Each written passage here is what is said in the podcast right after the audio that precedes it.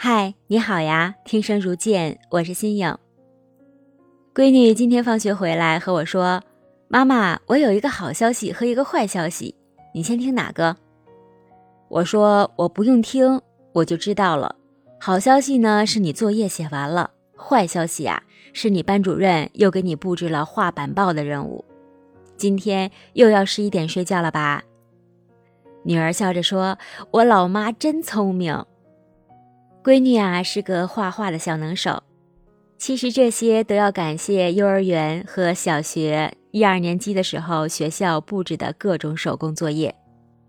春天的时候呢，要做个风筝；正月十五要做个灯笼；要么赶上个八一建军节，还要弄个废品利用，做个飞机出来。每一次面对这些手工作业的时候，简直就是想骂爹骂娘啊！这哪是给孩子布置的作业呀？明明就是在折磨家长。上了一天班以后呢，早一点到家也要七八点了。一遇上留这种作业，那晚饭更是顾不上吃了。看着作业的需求，马上找素材，开启全家手工课。我有个朋友，他呢是公司的高管，平时加班开会都是常态。一旦遇到学校留这种作业的时候啊，他就马上把公司的美工叫到办公室，非常不好意思的说：“来来来。”帮干点私活呗。所以，我这个朋友家的孩子在幼儿园到小学期间，所有的手工作业都是公司美工干的。可是，我们这些普通的家长哪有这样的先天地理条件呀？只能自己亲力亲为。上了小学以后，一次女儿说：“妈妈，我想学画画，你给我做的灯笼涂的颜色太丑了，同学都笑我。”我这才恍然意识到自己根本没有这个艺术细胞，这些年简直就是逼鸭子上架呀。我们私底下几位聊得不错的家长也经常的吐槽，闺女现在这么一说呀，我才恍然清醒。对呀，小学了，以后这些事儿我该退居二线了。迅速的给孩子报了美术和手工课，女儿这方面比较有天赋，非常上路。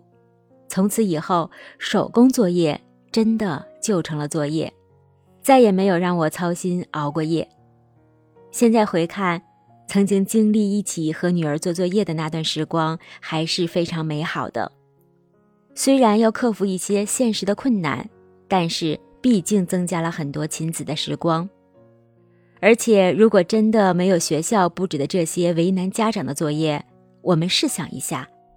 在繁忙的家务活和工作当中，如果没有这种被迫的要求之下，有多少家长可以有意识、更加主动地与孩子建立亲子互动，培养孩子们发现美的能力、观察事物的主动性呢？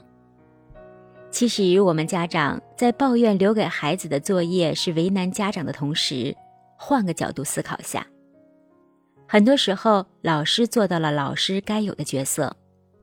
而我们爸爸妈妈在家务和工作当中周旋的时候，真的是忽略了孩子。这个时候，通过学校和老师这样的外界力量给予一点助力，我们的亲子时光就更加亲密一些。我是新颖，真实的故事我来说，你来听。你有没有和我类似的经历呢？欢迎你和我吐槽分享。晚安。